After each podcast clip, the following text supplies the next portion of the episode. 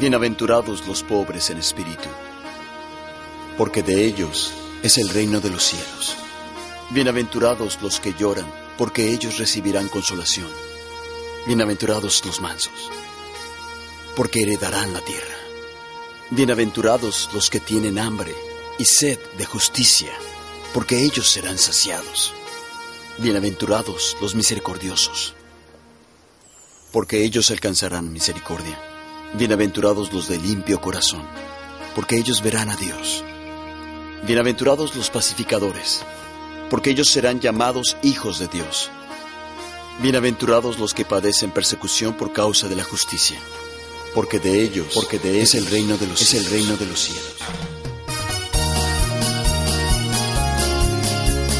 A partir de este instante,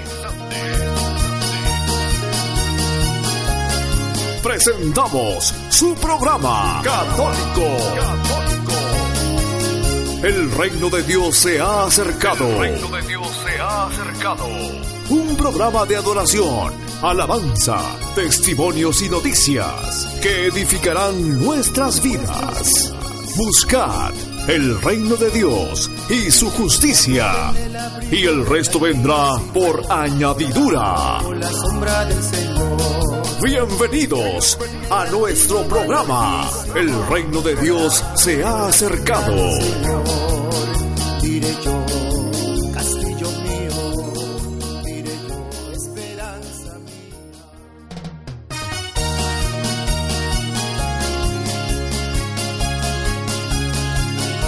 Hoy es 8 de marzo del 2015, tercer domingo de Cuaresma. Esto es el reino de Dios. Se ha acercado. El que habita en el abrigo del Altísimo morará bajo la sombra del Señor. El que habita en el abrigo del Altísimo morará bajo la sombra del Señor. Diré yo, castillo mío, diré yo, esperanza mía. Confiaré. Mi Dios, sí, sí, en ti yo confiaré. Con tus plumas me cubrirás y debajo de sus alas estaré seguro. Con tus plumas me cubrirás y debajo de tus alas estaré seguro. Caerán mil a mi lado y diez mil a mi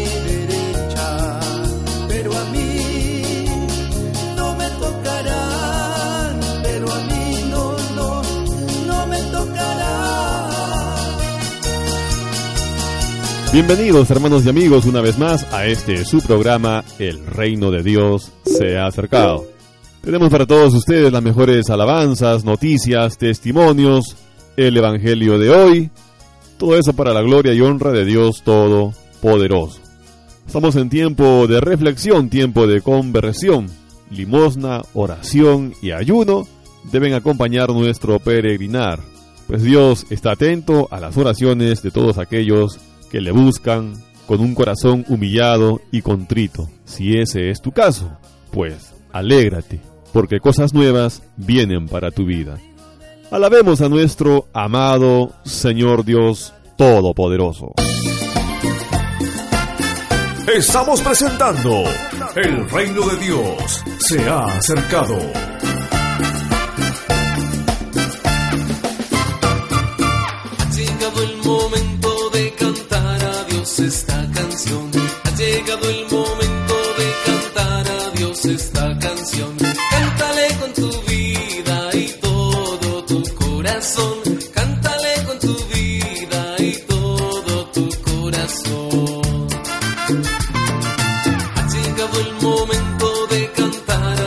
Esta canción.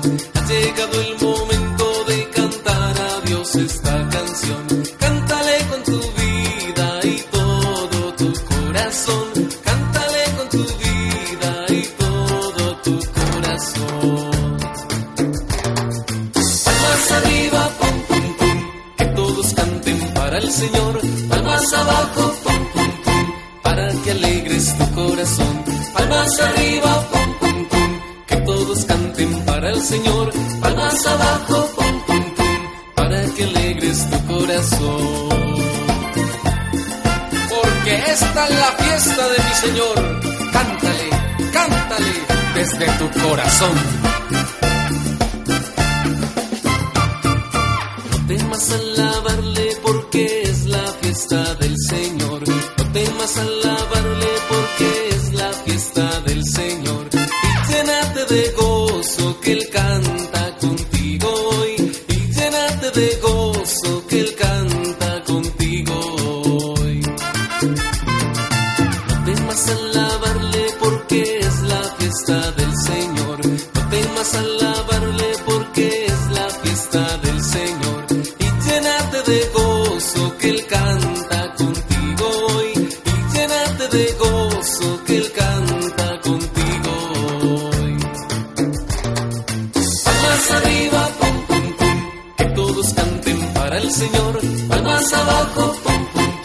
para que alegres tu corazón. Palmas arriba, pum, pum, que todos canten para el Señor. Palmas abajo, pum, pum, para que alegres tu corazón.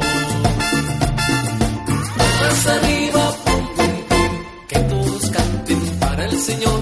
Palmas abajo, para que alegres tu corazón. Palmas arriba, pum,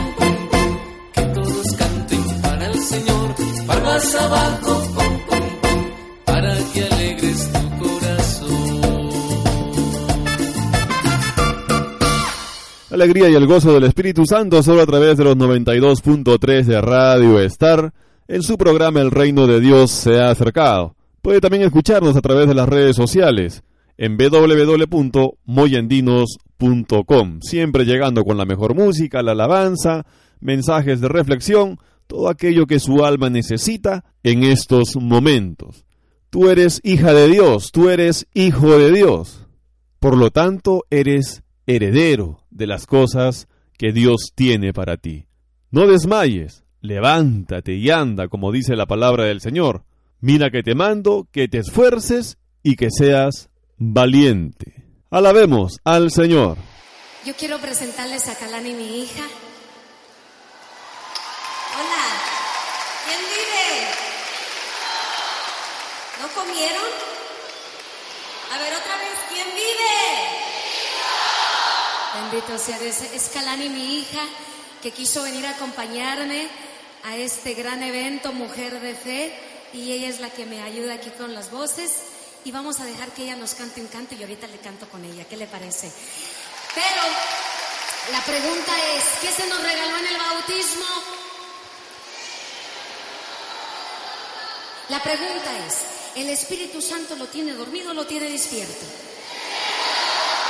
Vamos a ver si es cierto. El canto dice, que no se apague el fuego que hay en donde? Corazón. Muy bien. ¿Y luego qué dice Canani?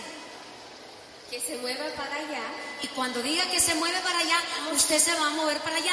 Y si la que está frente de usted no se mueve, pues le da un pellizco para que se mueva. Porque somos mujeres que movemos montañas. ¿Quién dice amén? ¡Vámonos, católicas, arriba! ¿Quién vive? ¿Quién dice que los católicos son aburridos? ¡Una vueltita! ¡Al otro lado! Estamos presentando El reino de Dios se ha acercado. Se apague el fuego que hay en tu corazón. Que no se apague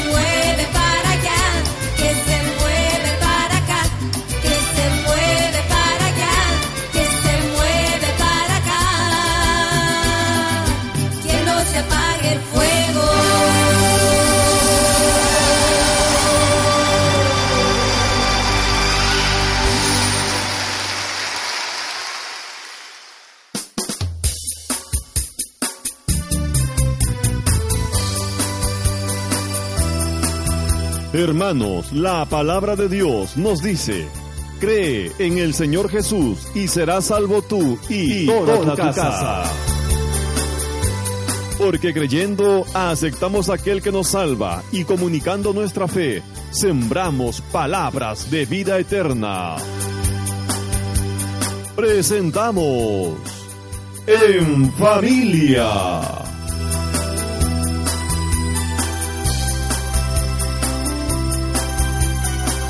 Escuchemos a nuestro sacerdote, Fray Nelson Medina.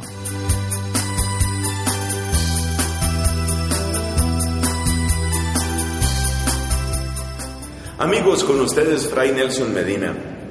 Mi saludo y mi agradecimiento para aquellos que hacen posible este magazine en familia. Y estamos hablando en esta serie, que es ya nuestra segunda serie, estamos hablando de cómo se forma una familia. Hemos aprendido que la familia no puede ser un proceso automático. Simplemente las cosas se fueron dando, una cosa siguió a la otra, resultamos viviendo juntos, llegaron los niños, entonces quedó hecha la familia. La familia no se hace de manera automática. La familia tampoco puede ser el fruto de cualquier de repente, es decir, que falló un anticonceptivo, que hicimos mal unas cuentas, que ella resultó embarazada, que no queremos abortar, entonces vamos, vamos a vivir una familia, vamos a hacer familia. Esa clase de irresponsabilidad y esa clase de improvisación lo que están es preparando el fracaso. Luego no nos quejemos de que hay muchas separaciones, que la familia ya no dura, que los matrimonios se acaban. Claro que se acaban. Y claro que se acaban porque nosotros ponemos más empeño y examinamos mejor cuál es el carro que vamos a comprar o cuál es la casa en la que vamos a vivir. A eso sí le damos bastante atención. ¿Cuál es el oficio que voy a tener? ¿Cuánto dinero me voy a ganar en esto? A eso sí le damos bastante atención. Pero a preparar la familia, ¿le damos tiempo? Y no es solamente asunto de pensar. Veíamos la vez pasada que hay que cuidar los ingredientes de la familia. Y los ingredientes son en primer lugar el hombre y la mujer. Un hombre con un cerebro promiscuo, con un cerebro libertino, con un cerebro dispuesto a usar a la mujer. Es un hombre que ya tiene preparados todos los adulterios que luego va a cometer cuando se case. Ese hombre ya tiene listos los adulterios, ya están listos en su corazón. No los ha cometido, pero su cerebro ya está listo para destruir a su familia.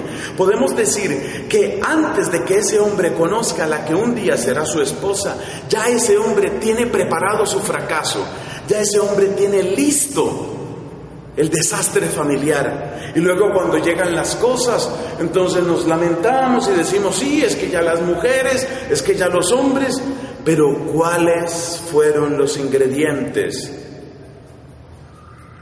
Y lo mismo para la mujer. La gran pregunta que hay que hacerse cuando hablamos de formar una familia es precisamente esa. Óyela bien, por favor, óyela bien y por favor tómala en serio. Y especialmente este mensaje va para los más jóvenes. Oye bien la pregunta. ¿Quiero formar un hogar o quiero sencillamente tener a alguien en mi vida? Esa es la pregunta. ¿Quiero formar un hogar o quiero sencillamente tener a alguien? Esta pregunta debería sobrar, pero no sobra. Esta pregunta es muy importante porque hay gente que no tiene claro si quiere o no formar un hogar. Y lo que está sucediendo con mucha frecuencia es que hay gente que sencillamente quiere tener pareja, pareja. Y luego resulta que apareció un bebé. Entonces, bueno, como sería muy terrible matar a ese bebé, lo dejamos vivir, pero ya ese bebé no llega a un hogar, ese bebé llega como un intruso, llega como un entrometido dentro de una relación que no estaba preparada para recibirlo y que de hecho no quería recibirlo. Hay algo muy profundo que dijo el Papa Juan Pablo II.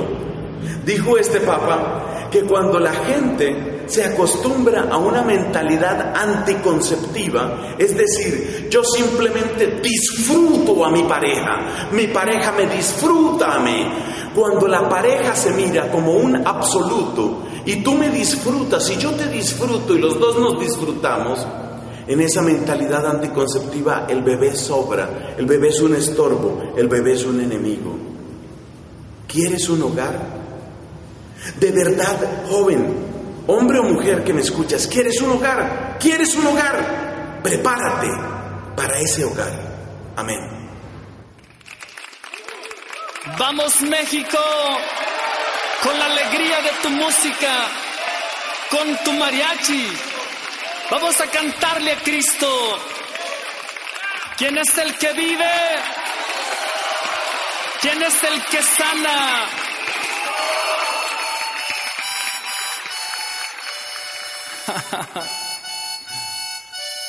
Vamos a edificar una casa juntos.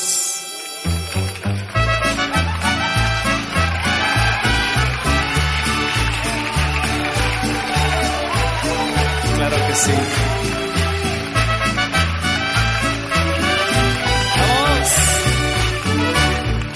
Yo edifiqué una casa, yo edifiqué una casa sobre la roca edifiqué y era Cristo la roca, y era Cristo la roca sobre la que yo edifiqué.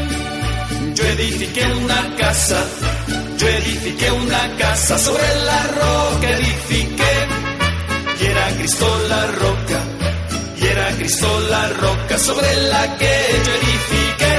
Y esa casa no se cae porque está sobre la roca, y esa casa no se cae porque está sobre la roca.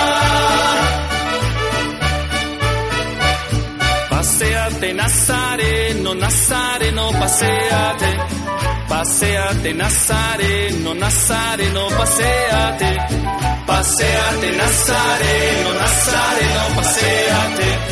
Paseate, Nazareno, Nazareno, paseate. ¿Quién es el que vive? Cristo es el que vive. ¿Quién es el que reina? Cristo es el que reina. ¿Quién es el que sana? Cristo es el que sana. ¿Quién es el que salva? Cristo es el que salva. Esta es la oportunidad de nuestra vida se levante sobre Cristo Jesús. ¿Quién dice amén? Yo edifiqué una casa, yo edifiqué una casa sobre la roca, edifiqué, y era Cristo la roca, y era Cristo la roca sobre la que yo edifiqué. Yo edifiqué una casa, yo edifiqué una casa sobre la roca, edifiqué, y era Cristo la roca, y era Cristo la roca sobre la que yo edifiqué. Y esa casa no se cae porque está sobre la roca. Y esa casa no se cae porque está sobre la roca. Paseate, Nazareno, Nazareno, paseate. Paseate, Nazareno, Nazareno, paseate. Paseate, Nazareno, Nazareno, paseate. Paseate, Nazareno, Nazareno, paseate. ¿Quién es el que vive?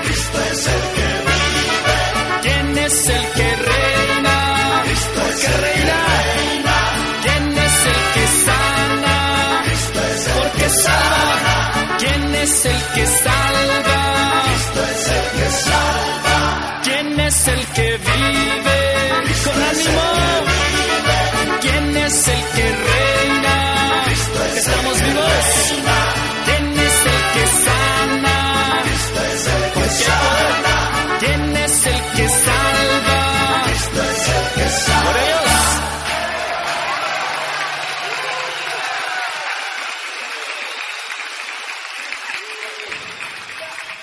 Estamos presentando El reino de Dios se ha acercado. Sí, Señor, te alabamos, aplaudimos en tu honor, Señor, y entre gritos de júbilo te ofrecemos el fruto de nuestros labios, la alabanza que te pertenece, Señor. Gloria a ti, Jesucristo.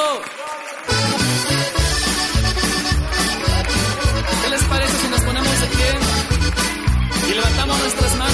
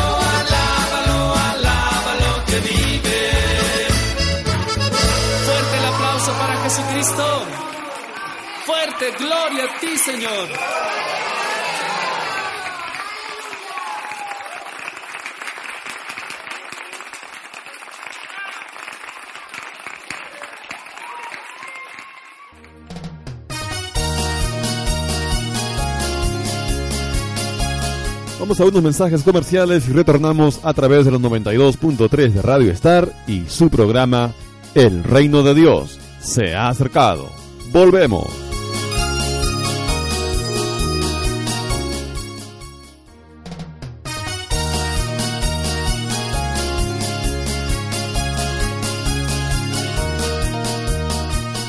Nos encontramos ya hermanos en el segundo bloque de nuestro programa. En unos momentos más estaremos presentando nuestro segmento Edificando nuestra casa junto al Padre Ángel Espinosa de los Monteros.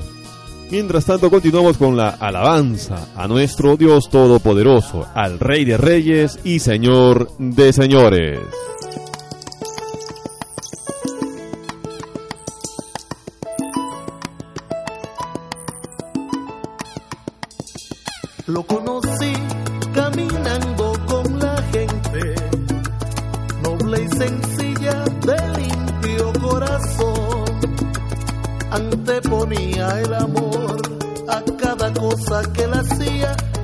él le decía y ellos a él, Señor.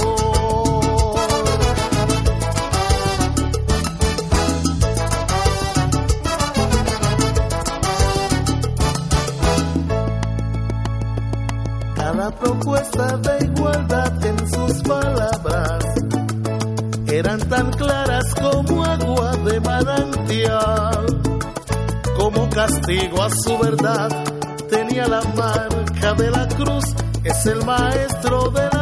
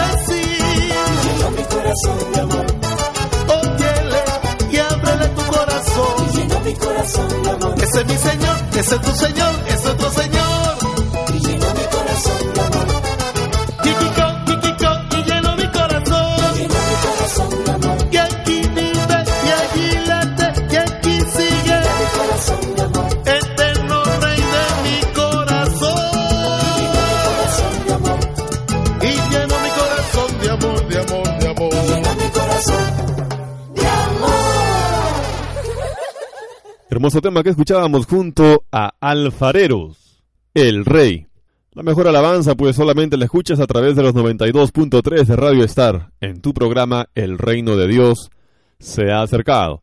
La primera lectura para el día de hoy, Éxodo capítulo 20 versos del 1 al 17. En aquellos días el Señor pronunció las siguientes palabras. Yo soy el Señor tu Dios, que te saqué de Egipto, de la esclavitud. No tendrás otros dioses frente a mí, no te harás ídolos, figura alguna de lo que hay arriba en el cielo, abajo en la tierra o en el agua debajo de la tierra. No te postrarás ante ellos, ni le darás culto, porque yo, el Señor tu Dios, soy un Dios celoso, castigo el pecado de los padres en los hijos, nietos y bisnietos, cuando me aborrecen, pero actúo con piedad por mil generaciones cuando me aman y guardan mis preceptos. No pronunciarás el nombre del Señor tu Dios en falso, porque no dejará el Señor impune a quien pronuncie su nombre en falso. Fíjate en el sábado para santificarlo. Durante seis días trabaja y haz tus tareas, pero el séptimo día es un día de descanso. Dedícalo al Señor tu Dios. No harás trabajo alguno, ni tú, ni tu hijo, ni tu hija, ni tu esclavo, ni tu esclava, ni tu ganado, ni el forastero que viva en tus ciudades Porque en seis días hizo el Señor el cielo, la tierra y el mar y lo que hay en ellos, y el séptimo día descansó. Por eso bendijo el Señor el sábado y lo santificó. Honra a tu padre y a tu madre, así prolongarás tus días en la tierra que el Señor tu Dios te va a dar. No matarás, no cometerás adulterio, no robarás, no darás testimonio falso contra tu prójimo no codiciarás los bienes de tu prójimo, no codiciarás la mujer de tu prójimo, ni su esclavo, ni su esclava, ni su buey, ni su asno, ni nada que sea de él. Palabra de Dios.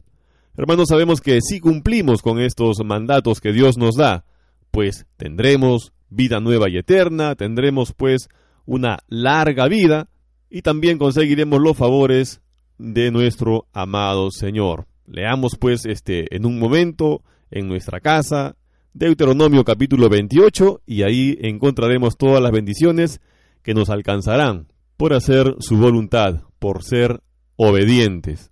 ¿Cómo lo voy a hacer? ¿Cómo lo voy a conseguir? Solamente con la oración. Recordemos que Jesucristo dijo a sus discípulos en el momento que tenían que, que orar junto con él, en Mateo 26, 41. Oren, porque el Espíritu es animoso, pero la carne es débil.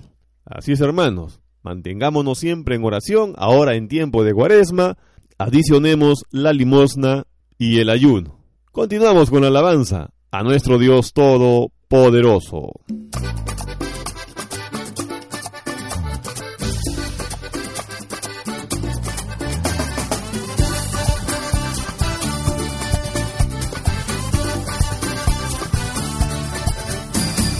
Llego tarde a mi casa, luego de un día de trabajo, enciendo el televisor y veo lo que están pasando. Veo a un señor con un traje diciendo unas cosas raras, que si Libra, que si Venus, son cosas un poco extrañas.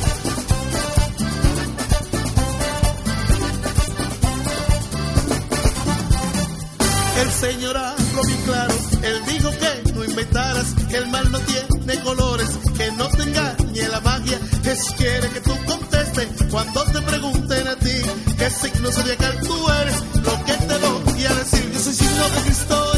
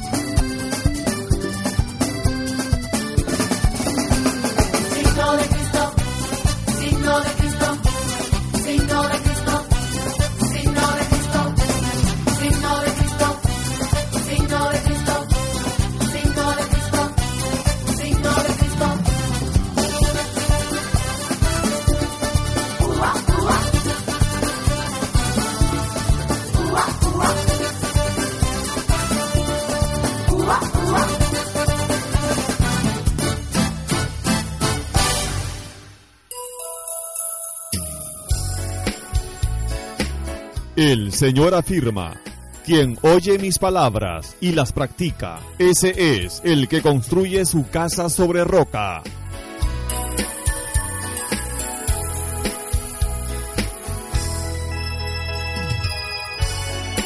Vienen los torrentes, soplan los vientos, pero esta no se precipita porque está bien construida.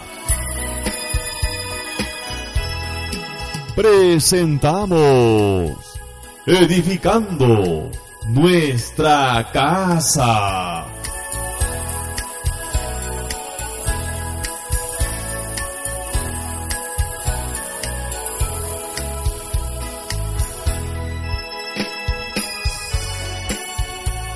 En nuestro segmento Edificando nuestra casa, hermanos, ha llegado el momento de presentar el tema Defender el Amor junto al Padre Ángel Espinosa de los Monteros. Cuidado. Y entramos a un tema interesantísimo que es este. Defender es perdonar. Perdonar. ¿Qué significa esto? Mira, te voy a decir los cinco tips rapidísimos de la doctora Maru Sweeney sobre los pasos para el perdón. Primero, analizar detenidamente la ofensa. No siempre ha sido una ofensa grave, posiblemente eres tú quien hace las cosas graves. Es que me dijo, es que me da, da, da, da. Analiza detenidamente, fríamente las cosas. Si te ofendió, posiblemente no es para tanto. Deja a un lado lo subjetivo y sé un poco más objetivo. Segundo, aclarar en caso de duda. No basarse en situaciones similares, anteriores, es que siempre hace lo mismo, es que nunca llega. No, no, te ofendió ahorita, olvídate del siempre y del nunca. ¿Qué pasó ahorita? Y aclara. Aclarar significa decir, ¿dónde estabas? ¿Qué te pasó? Pero con buena cara, todo. Aclarar antes de pelear. Tercero, comprensión. Comprensión. Hay que partir de la base de que todos somos humanos y podemos cometer errores. Ante esta premisa, reconociendo, reconociéndonos como falibles, es más fácil aceptar los errores del otro. Mira, estamos todos hechos de la misma pasta, de la misma pasta. Todos somos capaces de todo. Cuarto, aceptación. Si ya perdonaste, perdona. Acepta que ya perdonaste, acepta que te ofendieron. ¿Cómo que te perdono pero después no te perdono o te lo echo en cara o te lo vuelvo a repetir, etcétera, etcétera? Si ya perdonaste, perdona, acepta. Decía San Agustín, se puede ser muy cruel al perdonar cuando se perdona desde arriba, desde la dignidad del ofendido. Me subo a la mesa y te veo hacia abajo y te digo, yo nunca caería en lo que tú has caído. Te perdono así desde arriba, desde mi dignidad. Yo eso jamás lo hubiera hecho. Posiblemente no, harías cosas peores o por lo menos diferentes. Es como si me preguntan a mí eh, si yo mataría a alguien. Sinceramente, a menos que mañana caiga en demencia, creo que yo jamás voy a vender droga, jamás voy a matar. No porque sea un santazo, ni por aquí me pasa ni se me antoja. Entonces yo estoy libre de esas cosas. Sí, pero tengo eh, eh, un pie del cual cojeo. Que tu marido te faltó con otra mujer, tú jamás lo harías porque no te llama mucho la atención. Harías otras cosas. Somos todos iguales. En las mismas circunstancias, todos haríamos más o menos lo mismo y por tanto te digo, perdona, perdona. Quinto, generosidad, es decir, olvida. Padre, ¿se puede olvidar una infidelidad de mi, de mi mujer, de mi marido? Mira, a mí no se me olvida cuando a los cuatro años se me cayó un diente de leche. ¿A ti se te va a olvidar la infidelidad de tu marido? No. Entonces, ¿qué significa infidelidad? ¿Qué significa olvidar? Olvidar significa no volver a mencionar. No volver a mencionar. Y el ejemplo es de Cristo. Cristo no se acordaba que María Magdalena había sido una pecadora. Por supuesto que lo sabía, conocía su vida, pero cuando se le apareció para decirle que ella, que fue la primera mujer que lo vio y que fuera a decirle a los apóstoles, los espero a todos en Galilea, no le, no le dijo, Nada más te acuerdas, María Magdalena, de tu pasado, ¿eh? Te acuerdas, tranquilita, vístete muy bien, muy bonita, muy guapita, pero tranquilita, no quiero que vuelvas a meter la pata. No le dijo nada. Pedro, en el lago, Pedro, ¿me amas? Sí, Señor, tú sabes que te amo. Pedro, ¿me amas? Sí, tú sabes que te quiero. Pedro, ¿me amas? Sí, tú sabes. Por ningún motivo le dijo, Pedro, no fastidies, hace tres días me negaste delante de todos, hombre. Ni siquiera lo menciona y eran cosas graves. Olvidar significa no vuelvas a mencionar. Estaba yo en México, me subo un taxi hace como un año y medio y yo tenía que rezar, saco mi breviario y le digo al taxista, oiga, yo tengo que rezar, usted ponga su musiquita, oiga lo que quiera, etcétera, y me pongo a rezar. Saco mi breviario, empiezo, y el tío enciende la radio y como la enciende, oigo. Rata inmunda, animal rastrero, serpiente ponzoñosa, te odio y te desprecio. Yo cerré mi breviario y me puse a oír rata de dos patas, te estoy hablando a ti. Y al final, te estoy hablando a ti, inútil.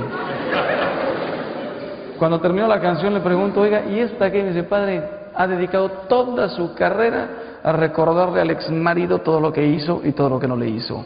No me interesa saber ni quién es, lo sé, y ustedes también, pero no nos interesa saber quién es. Y qué tremendo, ¿no era más fácil perdonar? ¿No era más fácil olvidar? Y hay otras peores. Hace tiempo que no siento nada al hacerlo contigo. Es un gran necio, un estúpido, engreído, falso, enano, rencoroso, un payaso vanidoso.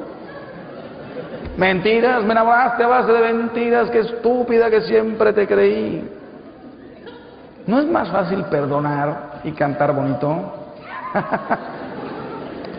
¡Qué desastre! El que no olvida y regresa continuamente a la basura, apesta a basura, a rencor, a odio, a venganza. Lo digo por ustedes, no por él o por ella. Tú no te acerques a la basura, ya perdona, olvida y déjalo a un lado. Tremendo esto de no perdonar. Los tacaños en el perdón. Los que sí perdonan si no lo vuelves a hacer. Como si fuéramos niños, niños chiquitos, ¿no? Te dejo ver la tele si no vuelves a tirar la Coca-Cola en la sala. Ahí está el niño todo, ¿no? Te perdono si no me vuelves a insultar. Por supuesto que lo mejor es que no te vuelvan a insultar, pero imagínense a, a Cristo perdonando a Pedro y a los demás diciéndole, Pedro, te perdono, pero no me vuelvas a negar. La, la, la debilidad humana es tan tremenda, por tanto, perdona y olvida, si no, eres un tacaño y los tacaños en el amor son tremendos. A un señor se le murió su esposa, fue a la funeraria, al periódico a poner la esquela y pues le dice a la chica que está ahí, oiga, ponga, murió Ana. Dice, oiga, ponga algo más, ¿no? Dice, no, es que no, no quiero gastar tanto. Dice, oiga, por el mismo precio puede poner otras tres palabras. Dice, bueno, ya está, ponga, murió Ana. Vendo Volkswagen 2005. Tacaños. Alguno podría pensar, ¿por qué siempre tengo que perdonar yo? ¿Por qué no perdona él o ella? Mira, cuando Cristo está presente, no hay ni vencedores ni vencidos, solamente personas reconciliadas. ¿Quién ganó? ¿Qué le importa? Estamos reconciliados. Si los dos pensamos así, será 50-50. Y no, hay una frase que me encanta, que se las leo tal cual. Ustedes saben lo que es un sándalo. El sándalo es un árbol que tiene un perfume exquisito. Pues decía Rabindranath Tagore, este poeta de la India, sé como el sándalo que perfuma el hacha que lo hiere. Qué hermoso. Cuando tu marido o tu mujer entre a la casa diciendo, ¿por qué otra vez dejaste la calefacción, el frío, la puerta abierta? Dile, perdón mi vida, dime mi amor, ¿qué pasó? Cámbiale completamente el tema y será como, serás como el sándalo que perfuma el hacha que viene Y entonces ya tu marido o tu mujer se da cuenta, ¿por qué vengo con violencia? ¿Por qué la agresión? En cambio, ponte a su mismo nivel. Yo no fui la que dejé la puerta abierta, además la calefacción la paga mi padre. Y tal. Espérate, no. A patadas aquí los dos, no. Sé como el sándalo. Y finalmente, hablando del perdón, el que no perdona destruye el puente por el que tendrá que pasar más tarde. ¿De qué te sirve pelear, condenar, no perdonar si después tienes que llegar a acostarte juntito a él? ¡Qué horror! Después le vas a tener que pedir un beso, le vas a tener que pedir el cheque de la luz, le vas a tener que...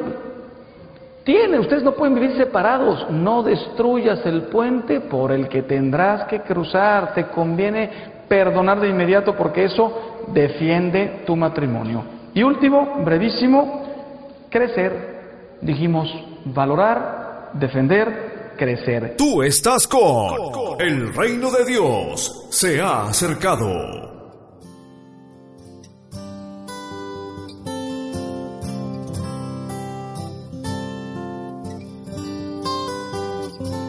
En la pobreza o la riqueza te amaré. En la salud o la enfermedad yo te amaré. En la tristeza o la alegría, en la tormenta o en la paz, ante todo y sobre todo te amaré. Tú me amarás, yo te amaré, alianza eterna entre tú y yo. Tú me amarás, yo te amaré, hasta que la muerte nos una más.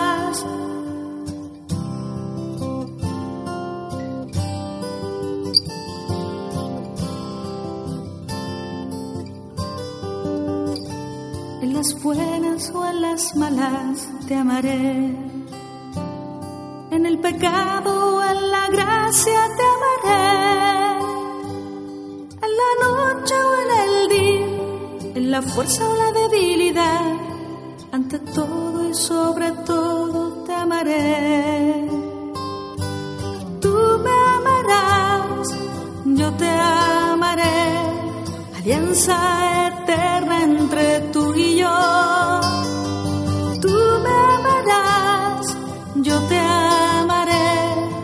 hasta que la muerte nos una más. Tú me amarás, yo te amaré, alianza eterna entre tú y yo. Tú me amarás, yo te amaré, hasta que la muerte nos una más.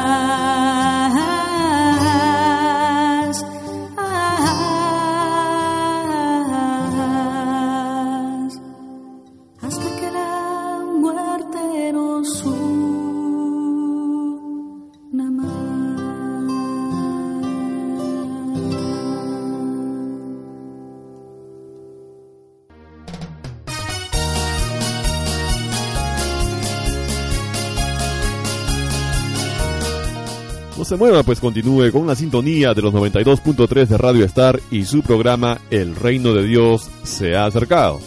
Volvemos.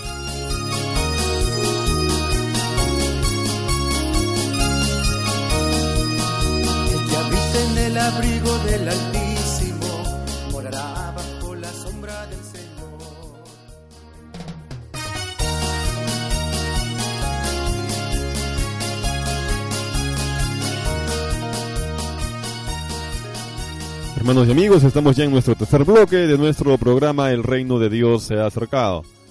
El salmo correspondiente al día de hoy, Salmo 18. La ley del Señor es perfecta y es descanso del alma. El precepto del Señor es fiel e instruye al ignorante. Los mandatos del Señor son rectos y alegran el corazón. La norma del Señor es límpida y da luz a los ojos. La voluntad del Señor es pura y eternamente estable. Los mandamientos del Señor son verdaderos y enteramente justos, más preciosos que el oro, más que el oro fino, más dulces que la miel de un panal que destila. Sí, hermanos, vamos a alabar al Señor. Cuando venga el Señor de los cielos, es testigo, este es este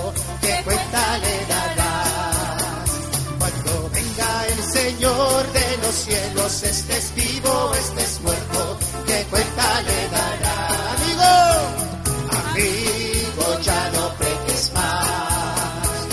Jesús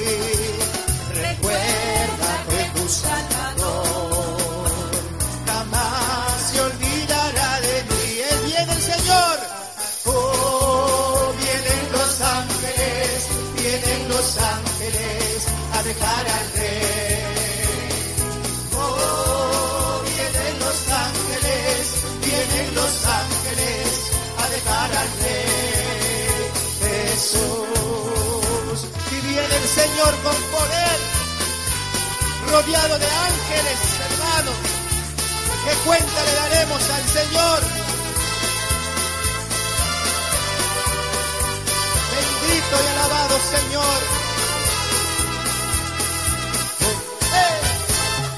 Oh, vienen los ángeles, vienen los ángeles a dejar al rey.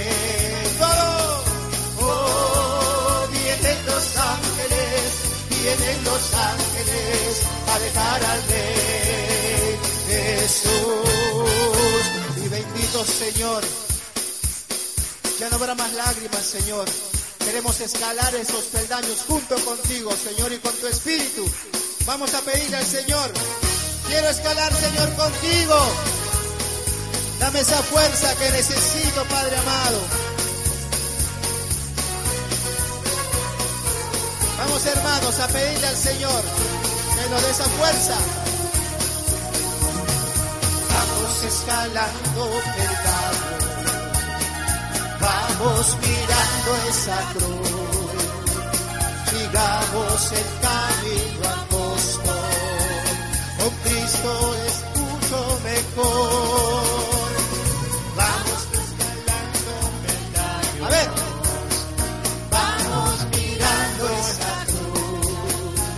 Sigamos el camino angosto, con Cristo es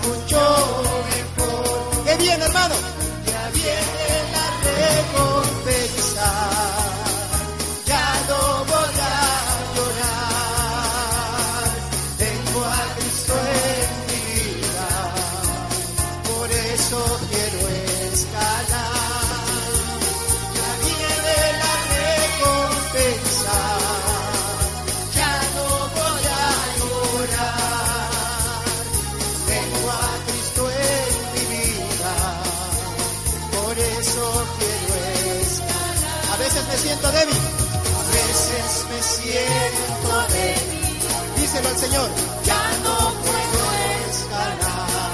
¿Pero qué haces? Bajo mis manos al cielo, viene Cristo y fuerzas me da. A veces me siento débil, ya no puedo escalar levanto mis manos al cielo, viene Cristo y fuerzas me da.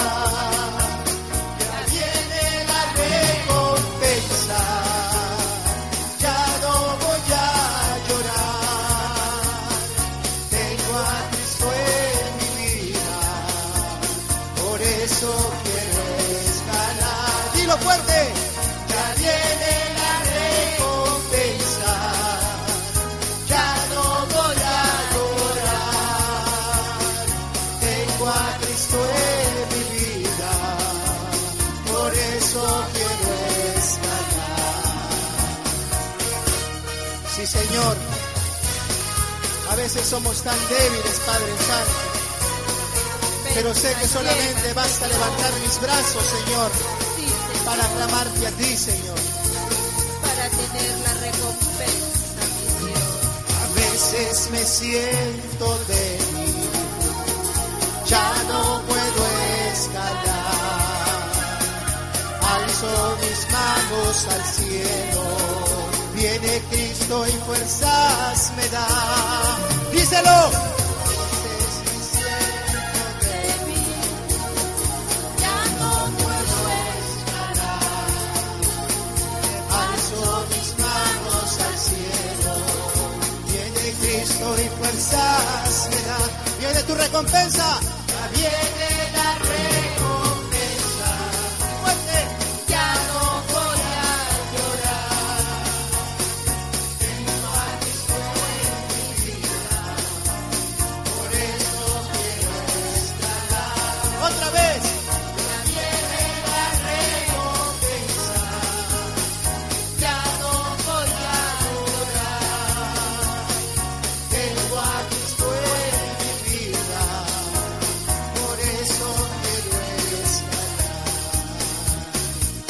Gracias Señor por esta noche de alabanza.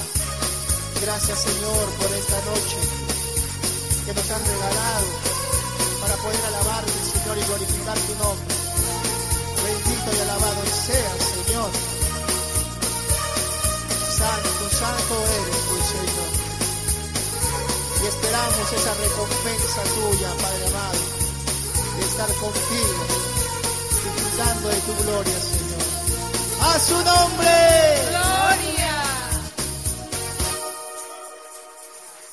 Estamos presentando El reino de Dios se ha acercado.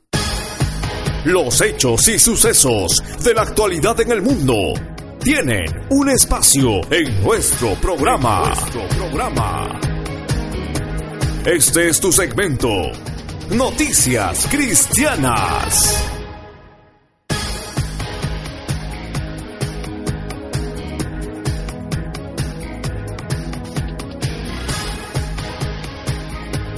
Papa Francisco en Santa Marta, si eres injusto con tus trabajadores, no des limosna.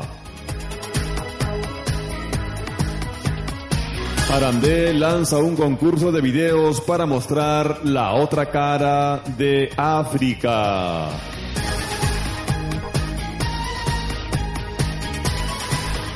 El Papa se reúne con obispos de Ucrania y pide que se respete la tregua en el país. Liberan a jesuita secuestrado en Afganistán.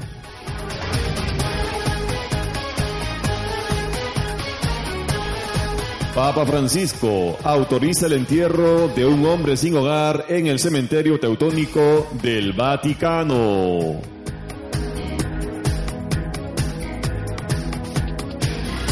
Vaticano premia nuevas ideas que humanizan la economía y las finanzas.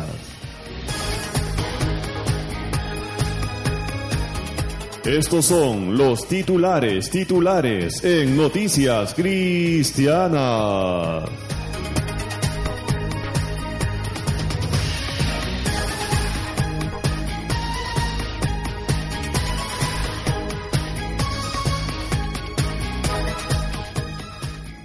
Pasamos de inmediato al desarrollo informativo.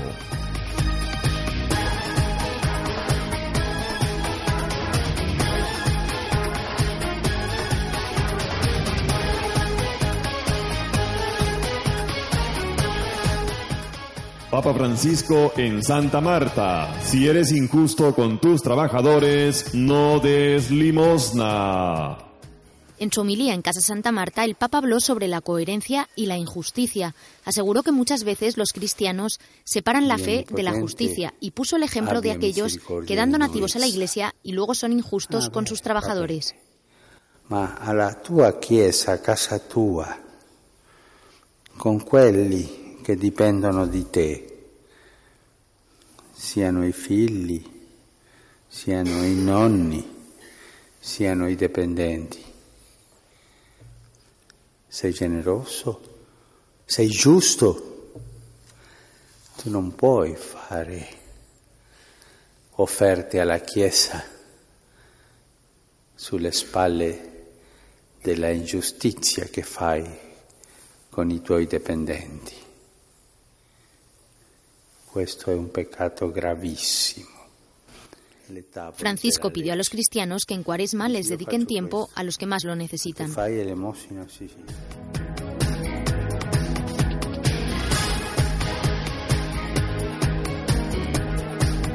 Arandé lanza un concurso de videos para mostrar la otra cara de África.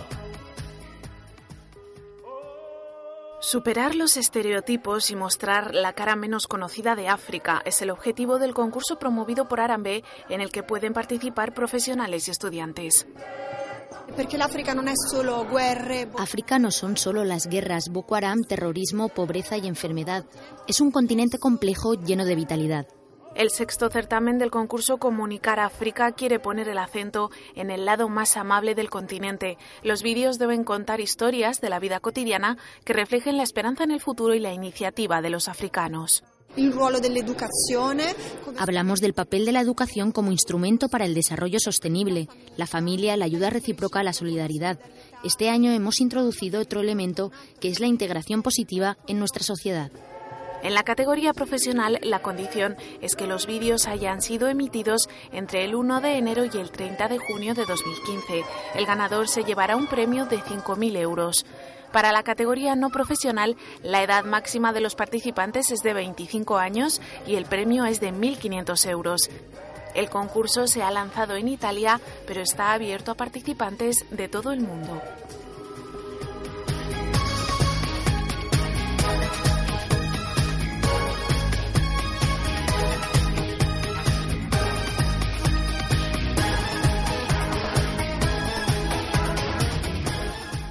El Papa se reúne con obispos de Ucrania y pide que se respete la tregua en el país. Los obispos de Ucrania han visitado al Papa para explicarle la situación del país. Primero lo han visto los de la Iglesia greco-católica con su arzobispo mayor Sviatoslav Shevchuk. I colori ucraini sono belli. e i lavori, tutto. Luego el Papa estuvo reunido también a puerta cerrada con los de la Iglesia Latina.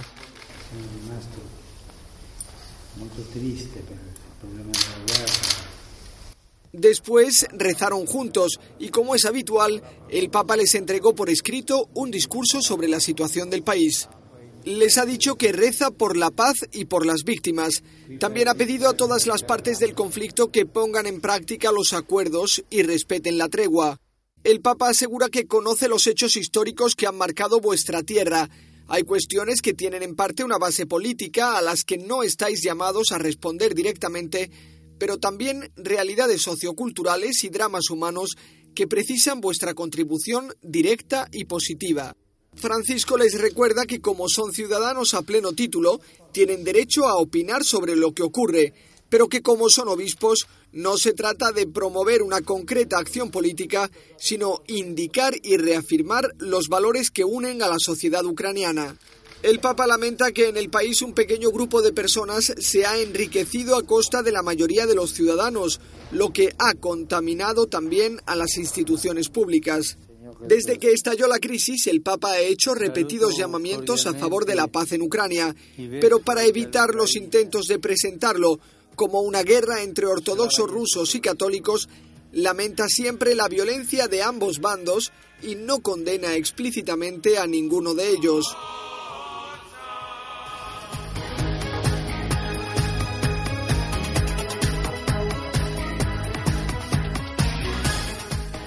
Liberan a jesuita secuestrado en Afganistán. La pesadilla ha terminado. Después de un secuestro de ocho meses en Afganistán, el sacerdote Alexis Prem Kumar ya es libre y está en casa junto a su familia en la India. Sus compañeros del servicio jesuita a refugiados dieron un suspiro de alivio cuando recibieron su llamada telefónica para comunicarles la buena noticia. Shock. um. Sorpresa, euforia, había mucha tensión en la organización. Cuando secuestran a alguno de nosotros, no solo afecta a sus seres queridos o a amigos, sino que también a todo nuestro trabajo. Los detalles de su liberación no han sido revelados, pero sus captores pidieron un rescate en al menos una ocasión. El Servicio Jesuita a Refugiados dice que los gobiernos de Afganistán y la India jugaron un papel clave. El sacerdote jesuita de 47 años fue secuestrado en junio de 2014 cerca de Herat, donde estaba visitando una escuela. Fue amenazado por un grupo armado ligado a los talibanes. Sabemos que intentó huir, pero lo agarraron y lo metieron dentro de un automóvil. Entonces comenzó su pesadilla. No sabemos qué heridas psicológicas le habrá dejado el secuestro. El Servicio Jesuita a Refugiados trabaja en muchos países de alto riesgo como Afganistán, el norte de Irak o Siria. A pesar de que actuaron con prudencia, el secuestro de Alexis Prenkumar ha sido un golpe muy duro. Desde entonces se han incrementado las medidas de seguridad. Necesitamos mejores mecanismos de seguridad para reconocer las señales de alarma, para proporcionar a nuestros equipos entrenamientos y procedimientos y saber cómo salvar vidas, no solo la propia, sino también la de las personas para las que trabajamos. Alexis Prenkumar no ha querido contar nada de lo sucedido durante su secuestro porque dice que todavía no está preparado. Asegura que ahora lo importante es que ya está en casa.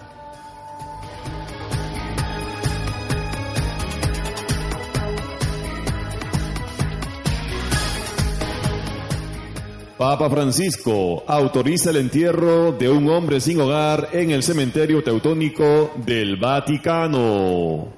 En este cementerio dentro del Vaticano recibió sepultura Willy Herteller el pasado 9 de enero. Era una persona sin hogar muy conocida en los alrededores de San Pedro. Falleció el 12 de diciembre de 2014 en un hospital cercano al Vaticano.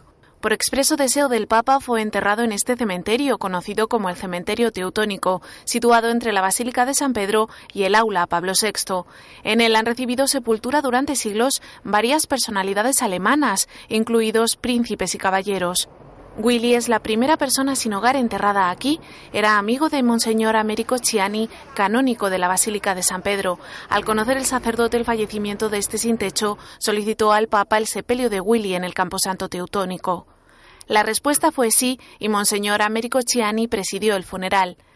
Willy Herteller tenía 80 años y vivía de las limosnas que pedían los alrededores de San Pedro.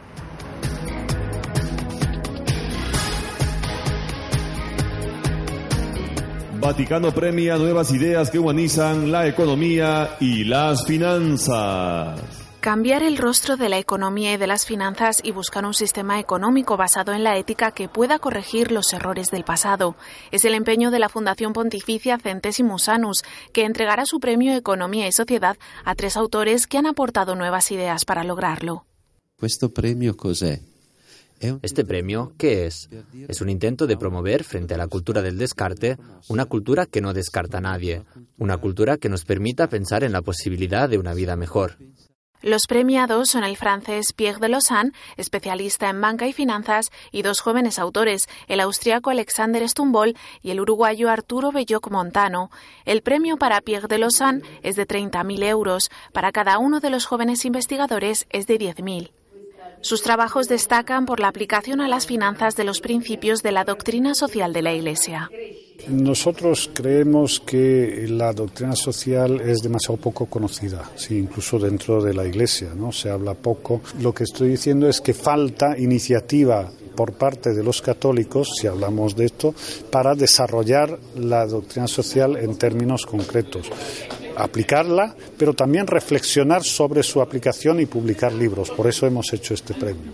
Estos premios son una iniciativa más de esta fundación que busca promover una economía basada en principios éticos que ayude al desarrollo de las personas.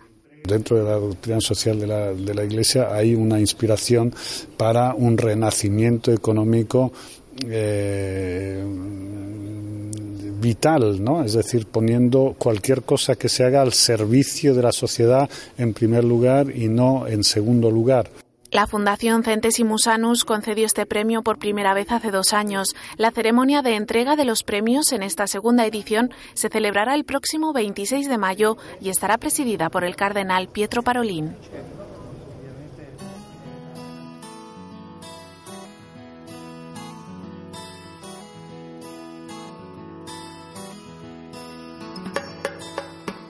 Si me preguntan, si me critican, si alguien me pide que abandone a mi familia, es que me hago buen sentimiento. No me imagino a mi Jesús obrar así.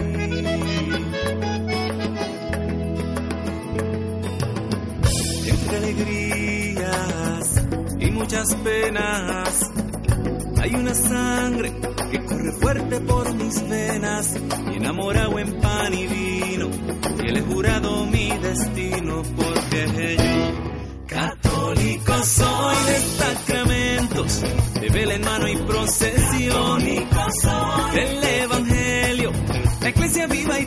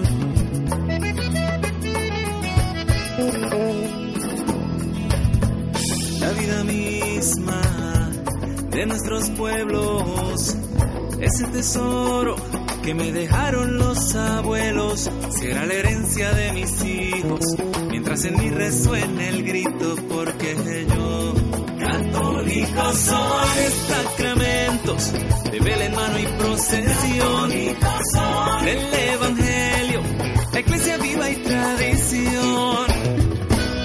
Católico soy de los que viven eterna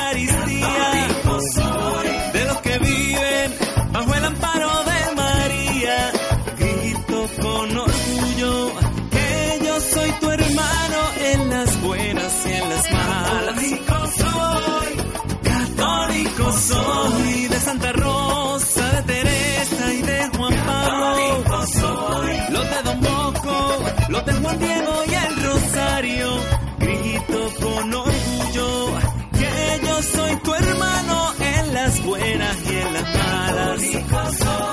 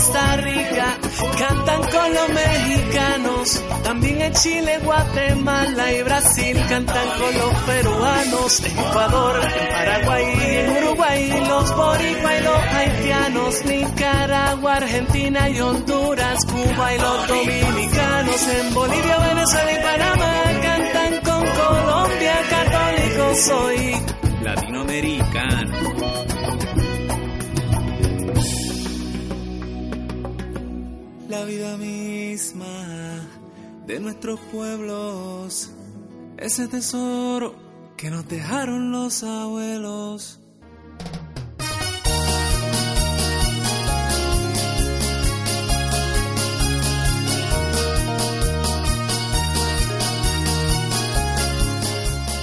La pausa comercial y retornamos con más en su programa El Reino de Dios se ha acercado. Volvemos.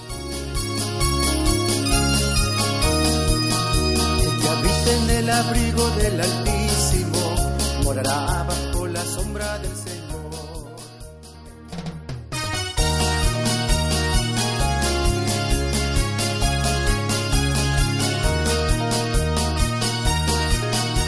Estamos nuevamente con ustedes, hermanos, a través de los 92.3 de Radio Star.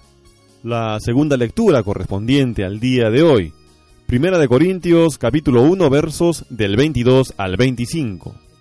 Hermanos, los judíos exigen signos, los griegos buscan sabiduría, pero nosotros predicamos a Cristo crucificado. Escándalo para los judíos, necedad para los gentiles, pero para los llamados, judíos o griegos, un Mesías que es fuerza de Dios y sabiduría de Dios, pues lo necio de Dios es más sabio que los hombres, y lo débil de Dios es más fuerte que los hombres. Palabra de Dios. Esta lectura nos enseña que hay algunos que en su sabiduría pues se extravían y se sorprenden al escuchar un mensaje de Cristo pues crucificado, de un Cristo que ha sufrido, que se ha esforzado para que nosotros podamos alcanzar las bendiciones para que podamos obtener la vida eterna, la cual estamos llamados a luchar y obtener a través de la fe. Pues este Cristo crucificado es aquel que expresó el amor, aparentemente para algunos mostrando debilidad, sin embargo es fortaleza, porque somos llamados para vivir en armonía, en paz y en amor con los demás. Y solamente los esforzados, aquellos que, que tienen esa fortaleza que viene de Dios, pues lo podemos lograr. A veces decimos que alguien tiene un carácter fuerte porque levanta la voz, porque grita, y sin embargo aquel que grita, aquel que levanta la voz, solo demuestra debilidad, impaciencia, falta de control, falta de dominio de sí mismo. Entonces, todo aquel que grita o golpea simplemente está incontrolable, no puede controlarse, no tiene dominio, dominio propio. Pues cada uno de nosotros como hijos de Dios tenemos que llegar a eso, a tener esa fortaleza de Cristo Jesús. Aunque vengan cosas adversas a nuestra vida, palabras, insultos y tantas cosas, pues nosotros somos hijos de Dios y como hijos de Dios fuertes para poder soportar cualquier prueba y poder enseñar a los demás que somos hechos a imagen y semejanza de Dios. Por eso Jesús dijo, vosotros sois la sal y la luz del mundo. Alabemos al Señor. Como río de agua viva que salta arriba, que llega un momento, confirmo, confirmo que este el momento del Espíritu Santo su derramamiento. Alabaré,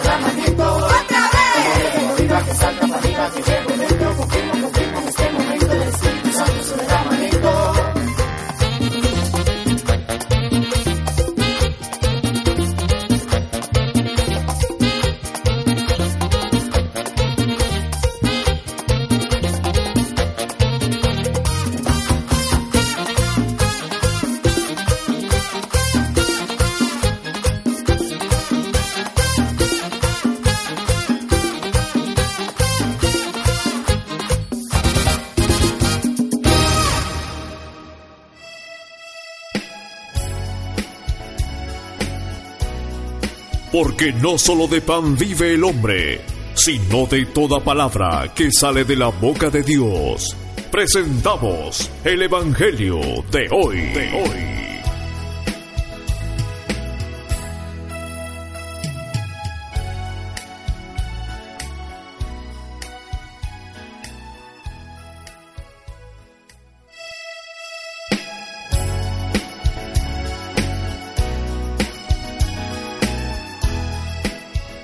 Evangelio según San Juan, capítulo 2, versos del 13 al 25.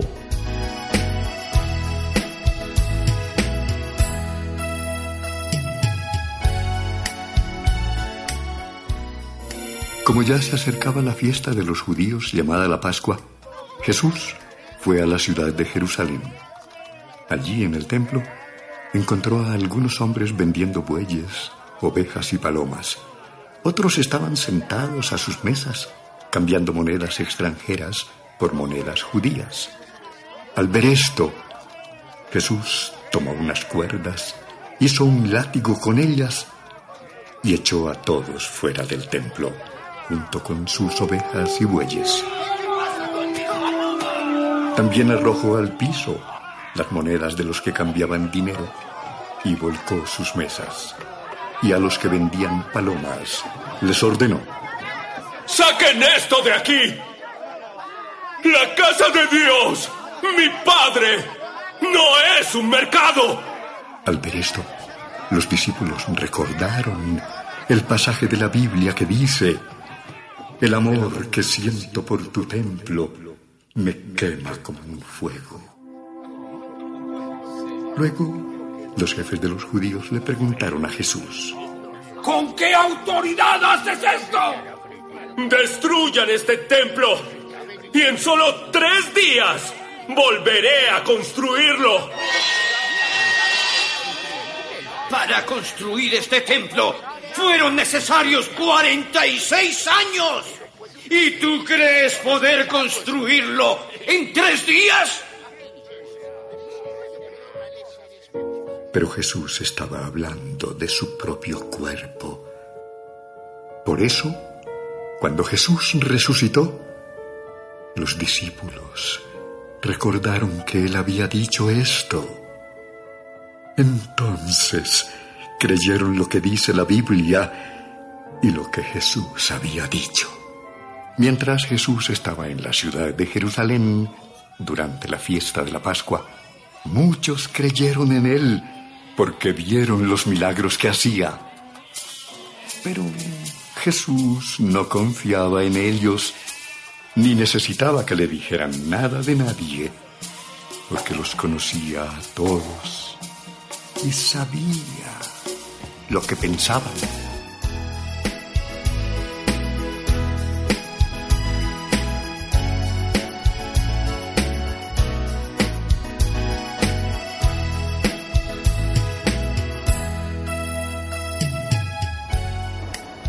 Feliz domingo para todos. El Evangelio del día de hoy nos presenta a nuestro Señor Jesucristo en una escena que podríamos calificar de poco común. El templo era el centro de la vida religiosa y en cierto sentido el centro de la vida nacional para el pueblo judío.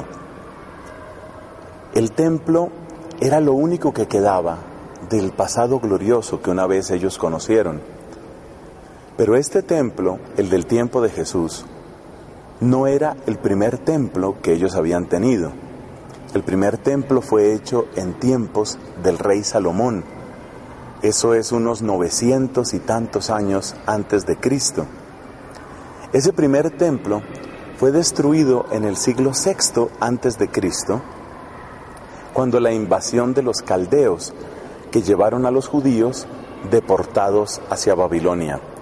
Ahí terminó el primer templo. Ahora viene un segundo templo. Este segundo es obra de el rey Herodes, Herodes llamado el Grande. Una obra monumental, una obra que según nos cuenta el mismo evangelista Juan, había tardado 38 años. Los recursos que Herodes había invertido en esta obra monumental son simplemente asombrosos, sobre todo si tenemos en cuenta las condiciones de pobreza generalizada y de una dominación extranjera, porque los romanos estaban imponiendo sus propias costumbres y su propia ley en Judea. Así que, no teniendo una independencia política, no teniendo un verdadero rey, el orgullo de aquellos judíos estaba completamente concentrado en el templo. Por eso precisamente asombra la actitud de Cristo, mientras que algunos hablan de la grandeza de ese templo, expresando así su orgullo, Cristo toma distancia y suelta esa frase que luego sería deformada y traicionada en el proceso judicial contra el mismo Cristo, dijo nuestro Señor, destruid este templo y lo reconstruiré en tres días. ¿Por qué esa distancia? ¿Por qué si el templo era, por decirlo de alguna manera, la joya que aquellos tenían, ¿por qué Cristo toma esa actitud? ¿Por qué esa distancia? Bueno, la razón es que ese templo, aunque debía ser un símbolo de la gloria de Dios, se había ido convirtiendo en otras cosas. Como lo muestra el mismo pasaje que hemos escuchado, era un lugar de comercio, un lugar de intenso comercio. Eso quiere decir que para muchas personas, más que la relación entre Dios y el hombre, lo que interesaban eran las relaciones económicas, las relaciones de transacción que se realizaban en el templo. Y una razón todavía más fuerte para la desconfianza de Cristo es que Herodes mismo, el impulsor y el constructor en cierto sentido de semejante obra, no tenía título de rey. Claramente lo que él buscaba con la construcción del templo es lo que podríamos llamar una especie de soborno, un soborno colectivo, una manera de echarse el pueblo al bolsillo, una manera de legitimar lo que no tenía una verdadera legalidad, una verdadera legitimidad. Herodes está tratando de poner al pueblo de su parte, porque él mismo no pertenece a la dinastía de David. Y por eso, a través de este templo, lo que ve Cristo es una terrible mentira, es un símbolo religioso que no le da la gloria a Dios. Se supone que es un objeto para la piedad, pero en realidad es un soborno que habla de la grandeza impuesta y de la traición consentida de un tirano que es Herodes, un hombre que no merece el título de rey y un hombre que no debería estar donde está. Así que lo que viene a realizar Cristo en el templo es una purificación en el sentido más perfecto de la palabra, que aquello que habla de Dios, que aquello que pertenece a Dios, le dé la gloria a Él. Se trata de que la religión misma sea verdadero lugar de encuentro. Se trata de que las expresiones de piedad y las expresiones de fe hablen verdaderamente de Dios. Y ese es el espíritu de la cuaresma, que nosotros tomemos todo eso que nosotros somos, empezando por las prácticas mismas de nuestra fe, y encontremos su verdadero sentido, que lleguemos al verdadero significado de qué es lo que hacemos, que lleguemos a encontrarnos en pureza de corazón con aquel Dios que nos ha amado. Y para eso, permitamos a Cristo que primero limpie nuestros corazones, nuestras palabras y nuestras intenciones. Dile, Señor, no soy digno porque tú sabes por qué no soy digno. Pero dime una palabra tuya en esta noche, una sola palabra tuya, y yo me sanaré. Pídeselo. Solo dime una palabra tuya y yo me sanaré. Solo dime una palabra tuya y yo me.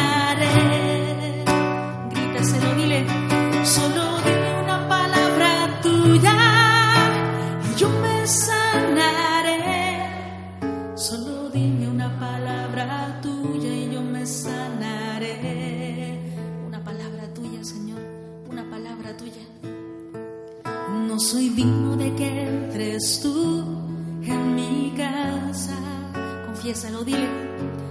No soy digno de que entres tú en mi casa. No soy digno de que entres tú en mi casa. No soy digno de que entres tú en mi casa. Hace tiempo que ando como ciego, Señor, y no te reconozco en mi vida, en mi historia, en mi familia. No sé qué me pasa, pero no te veo. Solo dame una mirada tuya en esta noche y yo podré ver. Solo dame una mirada tuya y yo podré ver. Pídeselo. Solo dame una mirada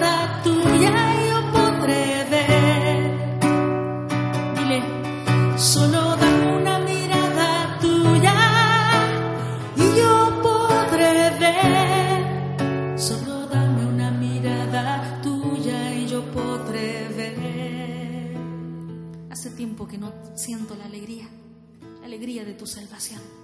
Y me invade la tristeza, el negativismo. Solo dame una sonrisa tuya en esta noche, Señor, y yo podré reír. Pídeselo. Solo dame una sonrisa tuya y yo podré reír. Dile a tu Dios, solo dame una sonrisa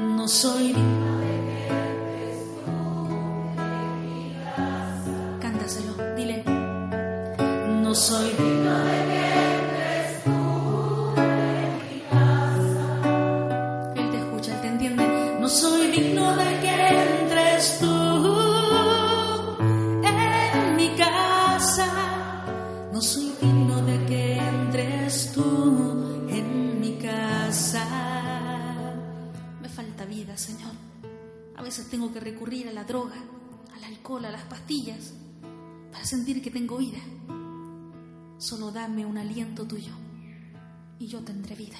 Pídeselo, Él te lo quiere regalar. Solo dame un aliento tuyo y yo tendré vida. Pídeselo. Solo dame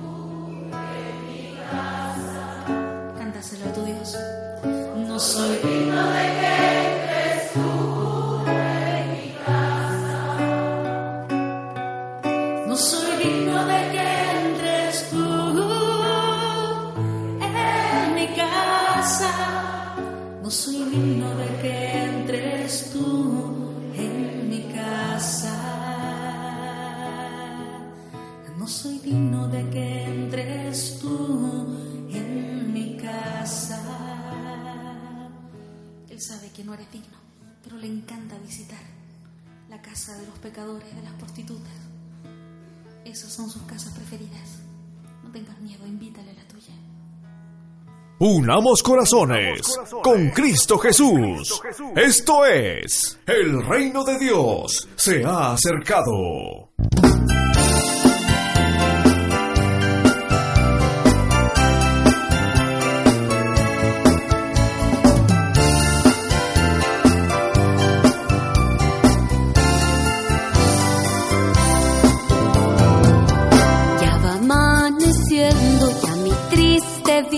se ha asomado luz.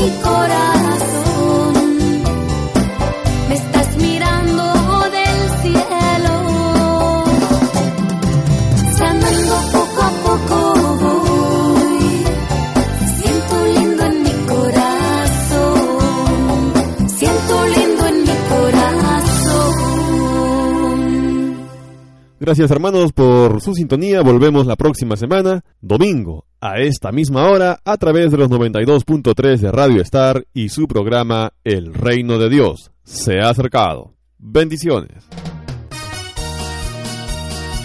Hemos llegado a la parte final de nuestra programación para el día de hoy.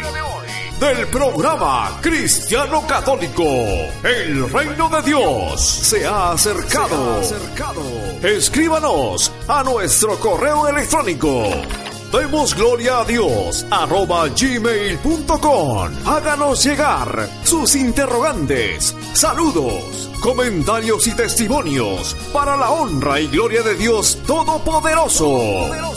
Dios sí, sí, en yo confiaré.